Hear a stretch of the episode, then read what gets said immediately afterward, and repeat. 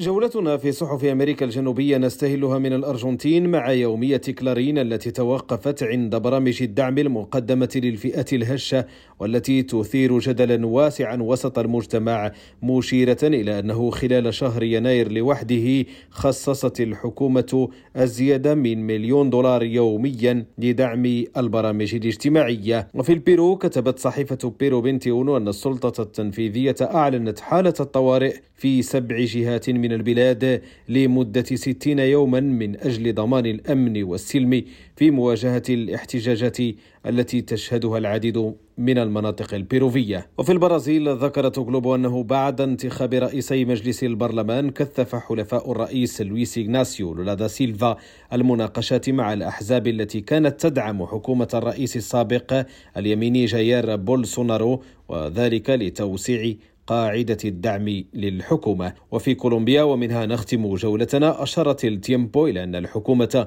بدأت في كسر الصمت حول الإصلاحات الهيكلية التي تعدها والتي تثير بالفعل معارضة كبيرة مشيرة إلى أن وزيرة الشغل دافعت بشكل خاص عن إصلاح نظام التقاعد الذي تعتبره لا مفر منه. هشام الأكحل ريم راديو بونوس آيرس